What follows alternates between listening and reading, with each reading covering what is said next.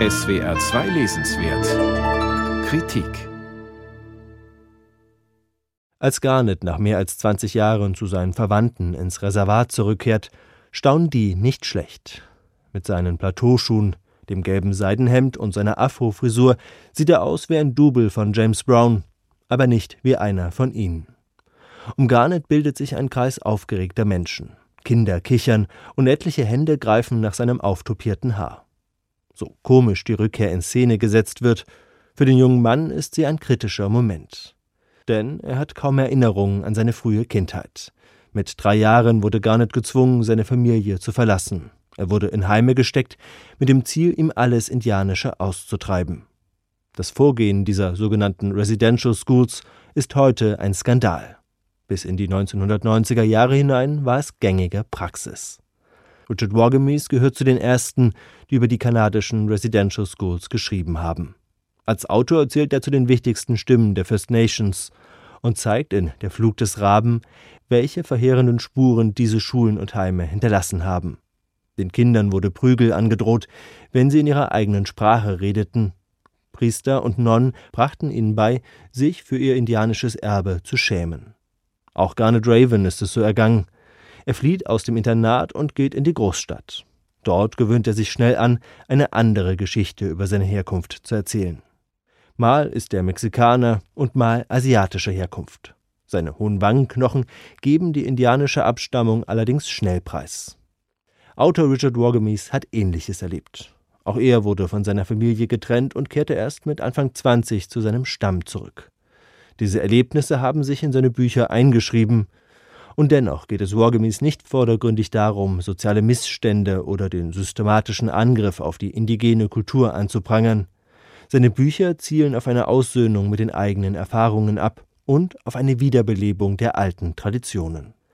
Das ist im Fall von Der Flug des Raben umso bemerkenswerter, da es sich bei dem Buch um den Debütroman von Richard Wagemese handelt.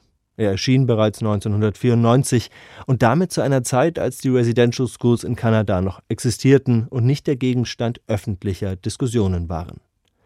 Wagemese gelingt es darin auf einfühlsame Weise, gerade den tragischen Momenten eine gewisse Komik abzugewinnen. Das wird zum Beispiel deutlich, als Garnet seine Kindheit beschreibt. Als Junge hat er keine Erinnerung mehr daran, dass nach seiner Geburt einige Ravens noch nach der alten Art lebten. Sie stellten Fallen und gingen auf die Jagd. Sie angelten und lebten von dem, was das Land ihnen bot. Stattdessen lernt Garnet Indianer, wie die anderen Kinder in seinen Pflegefamilien auch, durch das Fernsehen kennen. Auf dem Weg zurück zu den eigenen Traditionen leitet Garnet einen Mann namens Keeper an, der die Geschichten des Stammes bewahrt.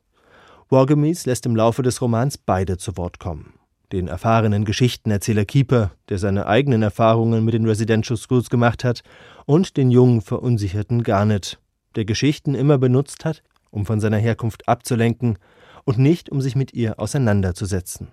Dass Richard Wagemese gerade die Form des Romans nutzt, um die Kultur der kanadischen Ureinwohner zu vermitteln und zu bewahren, erscheint dabei konsequent. Schließlich werden viele Erfahrungen der First Nations im Erzählen überliefert, und lassen sich damit genauso gut in Romanform festhalten.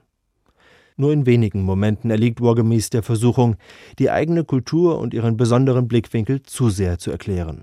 Etwa, wenn er extra betonen muss, dass die Geschichte Nordamerikas keineswegs erst mit der Landung von Christoph Kolumbus begonnen hat.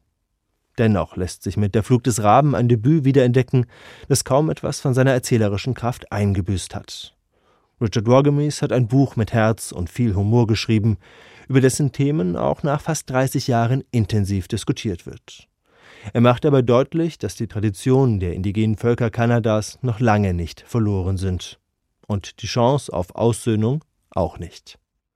Der Roman Der Flug des Raben von Richard Wagemese ist im Blessing Verlag erschienen. Ingo Herzke hat ihn aus dem Englischen übersetzt. Das Buch hat 304 Seiten und kostet 24 Euro.